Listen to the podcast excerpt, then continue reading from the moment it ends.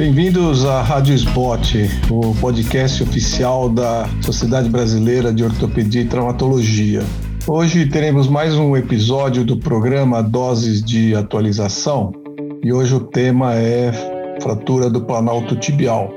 Eu sou Koji Kojima, sou do Instituto de Ortopedia e Traumatologia do HC aqui de São Paulo e teremos um grande prazer aí de ter conosco Fabrício Fogagnolo, né, da USP de Ribeirão Preto, e o Guilherme Boni, da Unifesp, né, aqui de São Paulo, Universidade Federal de São Paulo. Então, a ideia é falar sobre planalto tibial, né? Eu queria, assim, começar meio que passo a passo, né? Tipo, o cara chega no pronto-socorro, depois os cuidados, e aí a gente vai indo até, obviamente, chegar no tratamento, né? Em relação à fixação externa, Fabrício, é sempre aquela coisa, fixa, não fixa. Quais seriam suas dicas né, para falar, bom, esse é um caso legal de fixar externo, esse tem indicação. Qual seria? Ó, minha primeira dica, é assim, na dúvida, fixe externo. Sempre uhum. que tiver em dúvida, né? Uhum. Quando que a gente não tem dúvida? Geralmente aquele planalto lateral, que não tem muito edema já na chegada, né? Que não tem Sim. envolvimento medial. Agora, uhum. quando a fratura tem envolvimento medial, que seria do Schatzker 4 para cima, uhum. normalmente a gente usa fixador externo aqui, por ser muito instável, né? Você tem alguma montagem preferencial?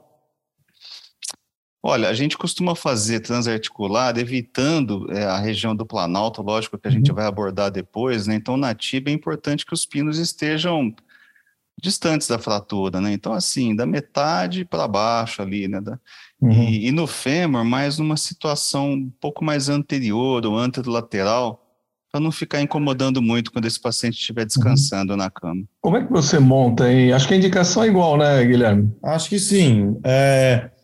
O que eu tenho de dica também, a não ser que seja uma exposição muito grande ou tenha alguma... pensar em fechado, acho que é mais comum, né? Escoriação de pele, exato. É, o edema também a gente avalia bastante, né? Esse edema aí, é, uhum. mas as mesmas indicações. E aquela, vocês põem um fixador, bom, na tíbia é meio anteromedial, né? no fêmur ele vai later, mais lateral ou mais anterior? Sabe aquela construção anterior?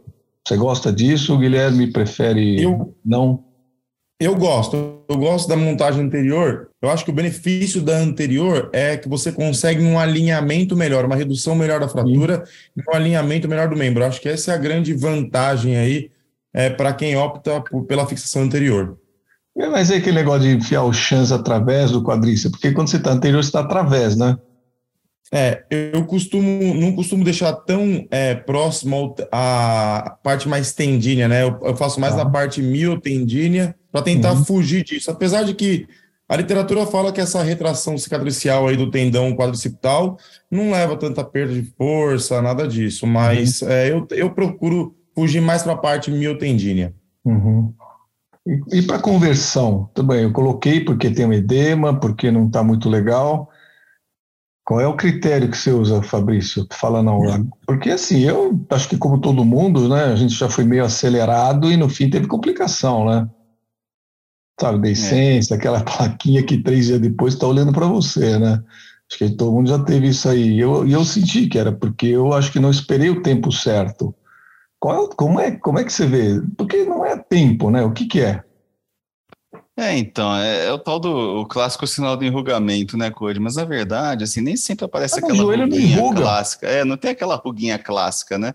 Então, o que eu costumo fazer, assim, é colocar a mão na região uhum. da incisão e ver se a pele mobiliza, sabe? Se ela tem uhum. elasticidade. Porque quando o edema ainda está muito acentuado, você não consegue mobilizar a pele. Sim. Né? Porque se você colocar a mão Sim, na sua pele, você percebe que ela, que ela movimenta, né? Que ela tem uma, uma elasticidade, né? Uhum. E a gente tem que imaginar que depois da cirurgia é, vai ter o edema pós-operatório. Então, claro. se aquela pele não estiver movimentando, se ela estiver ainda meio brilhante, é melhor esperar mais. Uhum. Guilherme? A mesma coisa. Costumo ver se a pele está brilhante, se a regressão do edema, é, sempre comparando com um lado contralateral, para a gente ter uma ideia, e levo esses parâmetros também. É, porque mesmo quando desincha, ainda fica meio assim, um pouquinho maior que o outro lado, né? Mas acho é, que essa acho ideia. Que, acho que essa ideia do Fabrício, eu faço isso também, né? Aquela que você tenta mobilizar a pele, né? E sente que ela não está tão tensa e está mobilizando, acho que é uma, é uma boa, né? É, isso aí costuma funcionar. Agora, uhum. se você for esperar também até ficar normal, né, Cody? Aí você vai ter a fratura ah, não, com 20 aí... dias, 20 e poucos uhum. dias, aí o sofrimento é três vezes maior, né? Sim, sem dúvida. No caso de síndrome compartimental, não é comum, né? Não é tão comum, mas pode acontecer, né? Os casos 4, especialmente 4 e 6, né? Pode. Tudo bem, tem que abrir o compartimento. E aí, o que, que vocês fazem? abre o compartimento, fixa externo, põe parafuso. Tem, como é que vocês fazem isso aí? Fala aí, Guilherme. Eu costumo abrir o compartimento e fazer a fixação externa. Não costumo colocar o parafuso no, a, a fim de ganhar aí a articulação, por causa, até por causa da condrólise, né? Uhum. É, mas eu costumo mais é, abrir o compartimento e fixar externo, aguardar essas uhum. condições de partes moles para aí eu pensar na, na, regressão, na síntese definitiva, na progressão da síntese definitiva. Já aconteceu com você, Fabrício, de abrir o compartimento, fazer mais ou menos o que o Guilherme falou, né? Você abre os compartimentos, fixa externo. Aí quando você vai fazer a cirurgia, a, a, a abertura, a fasciotomia não está no lugar da sua incisão? Putz, é, isso é triste, né? Por isso que você tem que trabalhar assim bem antenado com a equipe. Uhum. E o duro é quando você recebe caso, né, encaminhado que vem com a, uhum. com a incisão fora do lugar, né? E aí você tem que infelizmente adaptar, porque uhum. às vezes a incisão não te serve para a abordagem que você idealiza, né? E infelizmente, às vezes você tem que mudar um pouquinho o seu plano, às vezes fazer alguma redução percutânea por causa da incisão e aceitar, às vezes, alguma leve incongruência, né? Uhum. São os riscos que, que você corre ali, né? Infelizmente, às vezes acontece. Você faria a fixação definitiva, quer dizer, abre o compartimento, né, fixa externo, quando ele regride a, o edema tal, você já faria o fecha, síntese e o fechamento das fasciotomias. Isso é uma grande tempo... discussão também, né? Você sabe que faz pouco tempo até fui procurar isso daí para ver se se tinha alguma coisa, né, assim, em termos de taxa de infecção. Então, parece que não muda, né? Uhum. Você fazer a síntese antes de fechar, no ato uhum. do fechamento da fasciotomia ou uhum. depois. Parece que é tudo mais ou menos igual a taxa de infecção. Então, eu, eu, a gente costuma agir da forma que for mais conveniente, sabe? Se uhum. na ocasião do fechamento, daquele curativo sob anestesia, a equipe está lá, está no horário uhum. bom para você operar, a gente aproveita e faz na hora. Faz. Guilherme Mas, faz também? pode ser sincero, não tem uma regra, não. Uhum. Eu também não tenho uma regra. Eu acho que é, tem que avaliar caso por caso, né? Depende da personalidade da fratura. Eu acho que se você conseguir não ficar muito tensa essa pele, e você tiver meios acho que eu fecho. Se não, eu faço uma sutura elástica, deixo aberto. E a literatura prova, como o Fabrício falou mesmo, que não tem tanta diferença, não tem diferença significativa aí é, uhum. sobre infecção. Agora vou fazer uma pergunta, negócio de classificação. Cada dia aparece uma classificação nova, né? A gente ainda continua usando Schatzker de anos e anos e anos, é difícil né, derrubar o Schatzker, né? aquela, não a nova, não a do Kifuri Schatzker, o Schatzker, aquele lá, 1, 2, 3, 4, 5, 6. Né? E aparece, recentemente agora, 2022, saiu uma outra classificação tomográfica, 10 pedaços.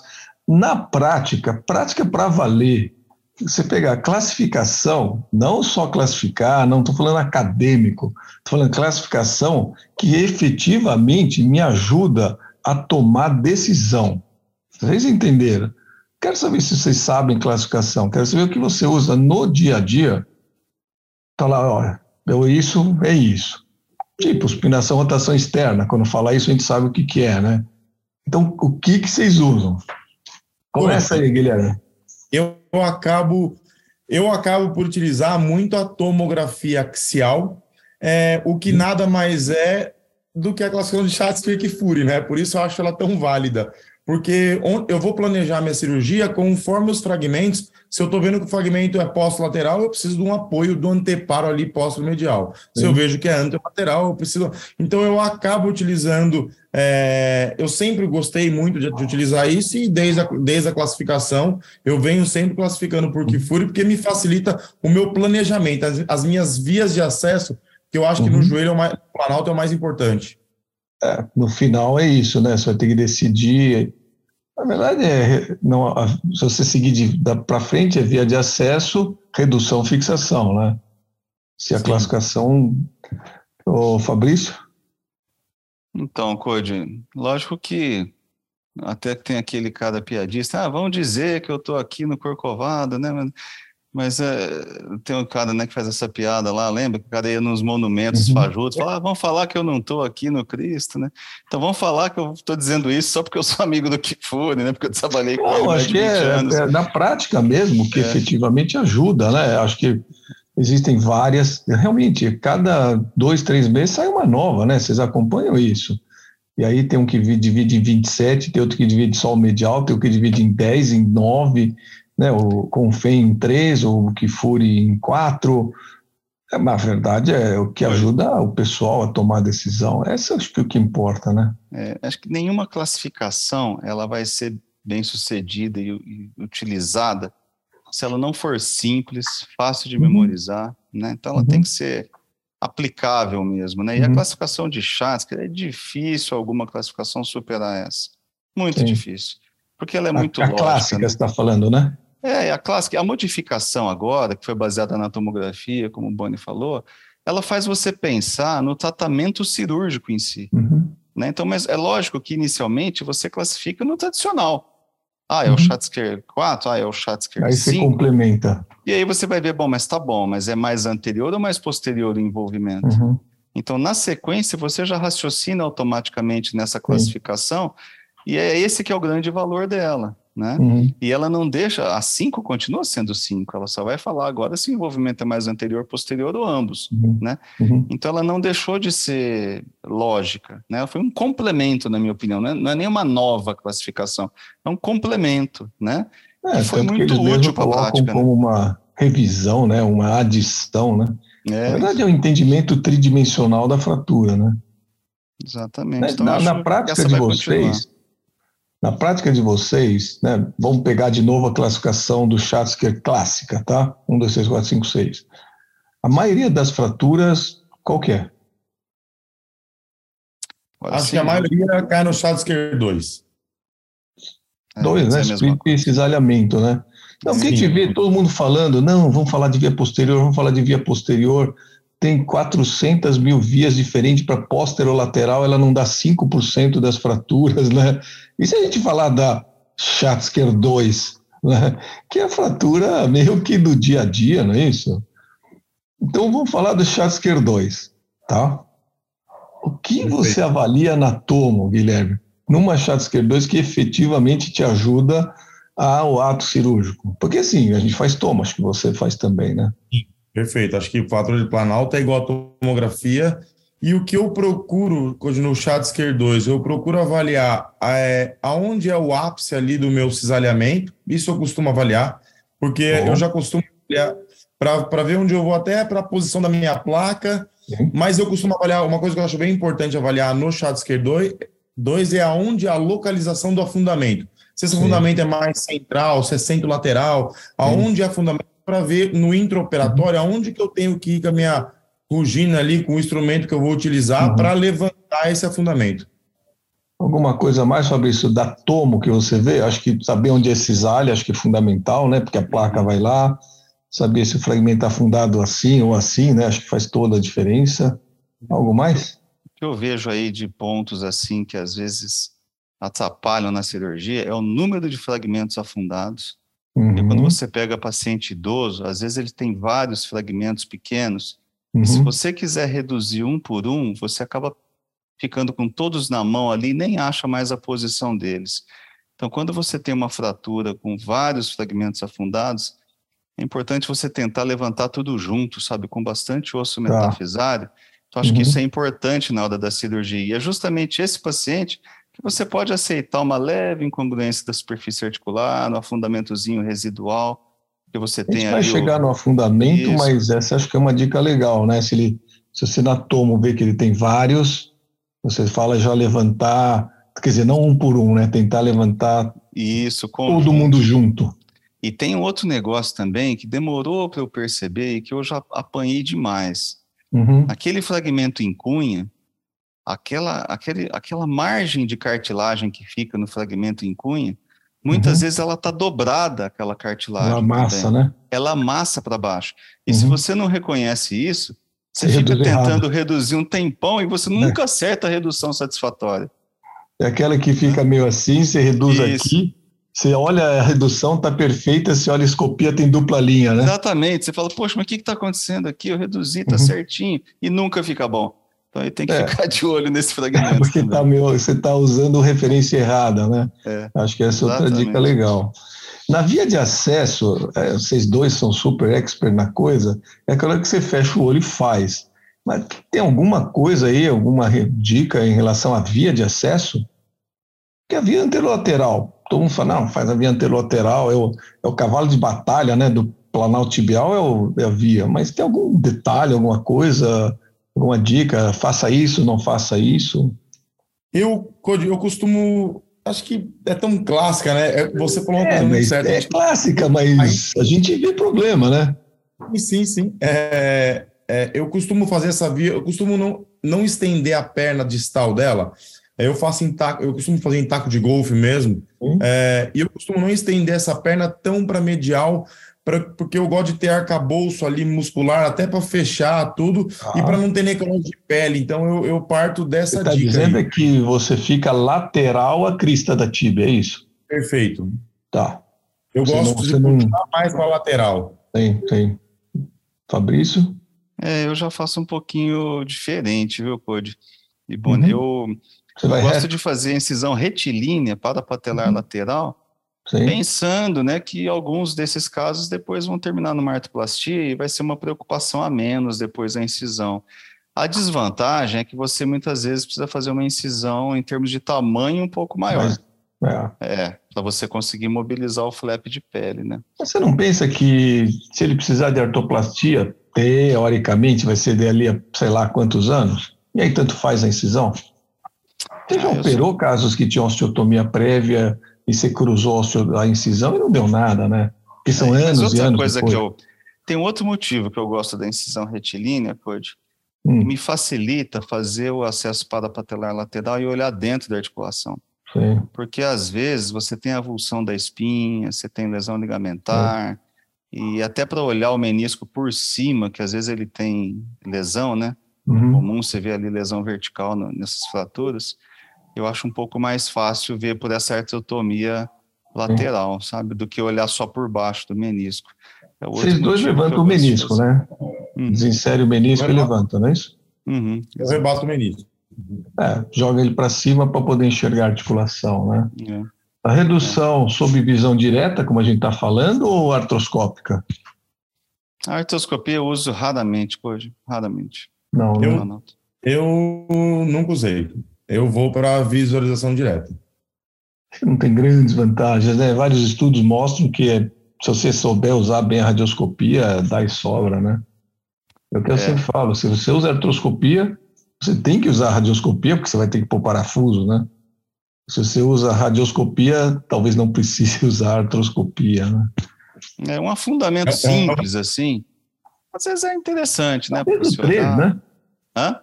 Talvez o Schatzker 3. É, e também precisa dar uma olhada no menisco, né? Então, acho que tem essa, essa vantagem, talvez, Não, adicional. Você faz dois só para gravar e pôr na aula, né? é, eu acabo dois? usando pouco, porque assim, trauma eu faço mais na, na faculdade, né? E a gente é. não tem artroscópio no hospital de urgência, né? Uhum. Então, falando um pouco. Bom, se quiser um caso, eu tenho dois, eu te empresto um. Aí você põe na aula. É mas, não, mas eu acho que tem essa vantagem, viu, Code, de você poder dar uma olhada ali no menisco. Eu acho que para quem tem, vale a pena sim dar uma olhadinha rápida. É, mas Agora, a qualidade um... da redução não melhora, né? Não, é mais para você visualizar mesmo. Agora, o que, que muita gente apanha? Porque tem sangue na articulação, tem coágulo, sim. e as pessoas uhum. insistem em fazer o portal clássico, sabe, olhando por cima do menisco. É, na verdade, que... aí você tem que inverter, você tem que fazer o portal é. inframeniscal para ter uma visão como boa. Como se fosse o que a gente faz, né, aberto. Queria levar, discutir dois aspectos agora, é, em relação ao fragmento afundado. Eu acho que se é grande, levanta, e se. Acho que essa dica que o Fabrício deu, né, de mesmo quando é multifragmentar, levantar. Qual a preferência de vocês pensando aí no Schatzker 2 de sustentação desse bloco que afundou. Depois, em seguida, a gente vê se enxerta ou não, ou se você já quiser responder já as duas coisas. Na grande maioria das minhas cirurgias, eu sou fã do fio de Kirchner. Tá. Então, eu, eu costumo levantar, fazer uma fixação. Eu, quando tenho o Schatzker 2, né, eu faço o open book ali do fragmento. Sim. É, eu faço o open book, eu levanto a partir de rebater o menisco, né? Eu faço uhum. a visualização direta, como a gente falou. Eu gosto de passar um fio é, através do fragmento levantado, que eu levantei, eu cruzo o fio para contralateral. Sim. E aí, quando eu usei um ou dois fios, eu gosto de dois fios, até para não rodar, eu passo os dois fios e termino e puxo o fio do contralateral, outro lado, medial, né? outro lado, uhum. até terminar, até esse fio desaparecer praticamente, vamos dizer Sim. assim. E a partir desse momento eu fecho aquele open book é, e cruzo de novo, e aí vou avaliar se isso manteve minha redução. E aí, até aí, a hora que eu faço o open book, eu avalio. É, e eu costumo usar enxerto. Quando eu avalio a necessidade do enxerto, eu já aviso o paciente, através da tomografia, que eu vou Sim. tirar um enxerto tricortical ali e fazer um enxerto estruturado tá. do ilíaco. Não, só para entender, você usa os fios, os fios saem de lateral para medial, aí você fecha o cisalhado, volta com os fios, eles ficam perdidos. Você corta, corta e deixa ele perdido. Não, aí o que, que eu faço? Aí, a partir do momento que eu ganhei, minha, ganhei, a, ganhei a parte do afundamento, uhum. eu vou fixar, avaliar aí minha redução do cisalhamento, que aí eu virei, virou um Schatzker 1, né? Sim. Eu formei um Schatzker 1, e a partir do momento eu vou colocar a placa, por isso que eu gosto de deixar esses fios bem subcondrais, Sim. porque a partir do momento a parte do, e eu gosto muito de implante 3,5, porque os parafusos têm diâmetros, diâmetros menor, eu consigo, além de eu conseguir fixar é, mais sem estourar, e vamos dizer, esse fragmento, eu consigo colocar esse parafuso, essa placa mais alto, uhum. e aí a partir do que eu fixei o cisalhamento, coloquei esse parafuso mais alto, eu tiro esses fios. Eu não sou, eu já Além dos fios, você tenta também fazer aquela grelha com os parafusos também. Seria uma somatória. Aí, Perfeito. Aí quando eu coloquei a placa, eu vou tentar atingir ângulo, o ângulo de ataque dos meus parafusos é, bem próximo ao ângulo de ataque do meu fio. Para tá. de fato, quando eu tirar esse fio, é, eu não ter nenhuma surpresa tá. aí de, de desabar aquela, a minha redução. Fabrício, a gente é, tem mais tem alguns minutos, vamos. É, só para depois, queria falar da placa antes de acabar. Ah, tem estratégia semelhante, viu, Code? Né? É, até porque aprendi com o professor Kleber Pacola essa questão dos fios, né? ele que publicou é. esse negócio aí. Uhum. E eu uso bastante também fio como síntese perdida, mas o segredo é esse que o Boni falou: tem que deixar bem subcondral para não atrapalhar os uhum. parafusos uhum. que vão fazer a grelha, né? E também tentando exagerar na quantidade de fio, porque de vez em quando tem um ou outro que gosta de migrar. Na né? média, quantos você põe? Dois. Dois. Dois? É, que número? Evitar. Ah, um milímetro, um e meio, não mais que isso. Porque então são fios finos, né? É, fio fininho, só para manter a redução tá. provisória ali. Porque a hora que tá, você faz a compressão... Não, a... não, não, você deixa, né? lá. Deixa como síntese perdida. Né? Tá, e põe a grelha com os parafusos, né? Isso, e meio também, tentando chegar ali, mantendo uma boa sustentação, né? E enxerto só quando realmente fica uma cavidade muito grande, viu? Tem usado cada vez dois, menos. Só para meio que finalizando, a gente põe a placa de suporte, acho que isso é clássico, né? Se levantou, põe o fio, o fio parafuso, só fio, só parafuso, e põe a placa. Placa de suporte convencional ou bloqueada? Schottker 2. Eu prefiro bloqueada. Fabrício? Olha, Precisar, não precisa. A única vantagem da bloqueada é que ela é mais precisa, anatômica. mas a gente gosta, é isso? A gente gosta porque ela é anatômica, né? Você não precisa ficar ah. moldando, você não precisa ficar modelando a placa, moldando, contornando. Mas sim, vocês estão em hospitais ricos, né? USP Ribeirão, Unifesp, oh, coitado na né? Prevent Sênior e outros mais, né? E outros mais.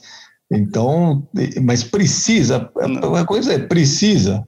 De forma eu alguma. Acho que, eu acho que precisar não precisa. Eu tá. acho que você. Se você eu... fosse usar a placa convencional, que é bloqueada, pré-moldada, a gente já sabe. Se fosse usar convencional no Schatzker 2, tem assim, né? Moleque de 40, moleque de 40 anos de idade, que placa vocês usariam? Se for convencional. Placa L. Placa L Aquela 4 classicona. Clássica. Tá. É, vai muito do tamanho do paciente, né? Eu acho que hoje, assim, uma placa em L 4,5 que a gente usava no passado parece meio exagerada, né? Uhum. é lógico que se o paciente for um paciente grandão, 1,90m, pesado, ela vai bem. Mas tá. para paciente, para média populacional, e um fragmento em cunha pequena, até a placa de rádio mesmo fica, fica boa, porque ali é a função anti-desalhamento. Até terço de tubo vai, né? Vai, vai, perfeito. Vai, né? Tá. Só agora a última pergunta mesmo. Schatzker 5, uma ou duas placas? Duas placas. Medial. Placa ou não placa? Placa medial. Sempre. Sempre assim, quase sempre. Ou sempre? Quase sempre. Quando eu vou falar que sempre. Tá bom, boa, boa, é isso aí. Fabrício. É, eu só não coloco quando tem lesão de pele medial. É assim que me preocupe. Se, se a pele estiver boa. Vocês pô... acham que não deve pôr uma só? Como é que é a sua opinião? Uma coisa é falar, eu prefiro pôr duas, a outra é tem que pôr duas. Não tem, Code. Assim, não, a placa bloqueada, pra... ela te garante, é, assim, de certa uhum. forma, a redução. O problema é que eu, eu, tenho alguns casos, assim, tem até alguns com dois, três anos documentado, que você tem uma leve perda em vado, mesmo com placa bloqueada. Uhum. Porque essas placas bloqueadas hoje, elas são, assim, um pouco maleáveis. A gente não tem mais aquelas placas robustas, bloqueadas que a gente tinha no passado.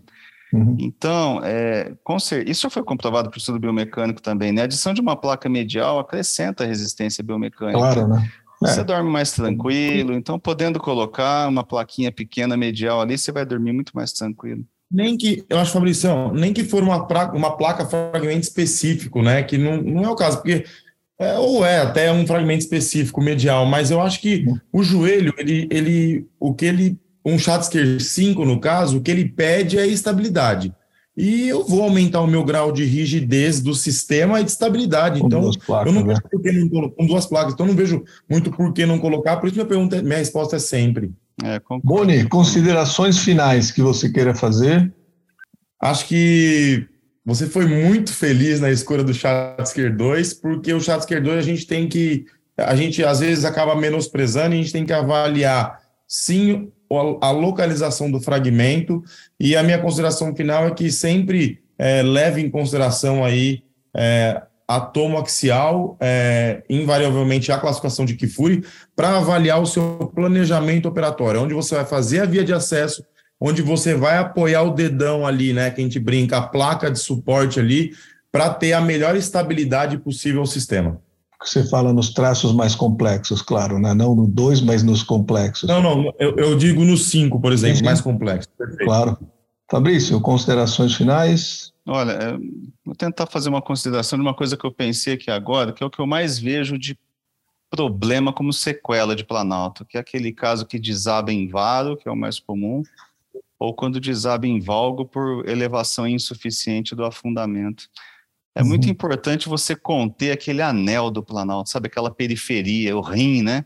O pessoal uhum. fala o rim do Planalto, né? É o que eles falam e você do 360, dá né? É, e você dá sustentação, principalmente para a coluna medial. Porque uhum. quando você tem aquele colapso inválido e tudo consolida desse jeito, depois é muito difícil resolver. Bom, legal, queria agradecer Boni aí pelas belas dicas e legal, ajudou, acho que ajuda todo mundo, Fabrício também. Vocês são dois cirurgiões bastante experientes. Acho que isso é importante, né? O pessoal ouvir, entender e, obviamente, conseguir aplicar, né? Então, vocês acabaram de ouvir mais um episódio da Rádio Spot. Gostaria de lembrar a todos que as edições anteriores estão todas disponíveis no site, né, www.sblt.org.br e nas principais plataformas de streaming. Então, muito obrigado aos senhores todos. Muito obrigado, Sbot. Um obrigado, Code. Uma honra aí estar com você. Obrigado, Code. Obrigado, Boni.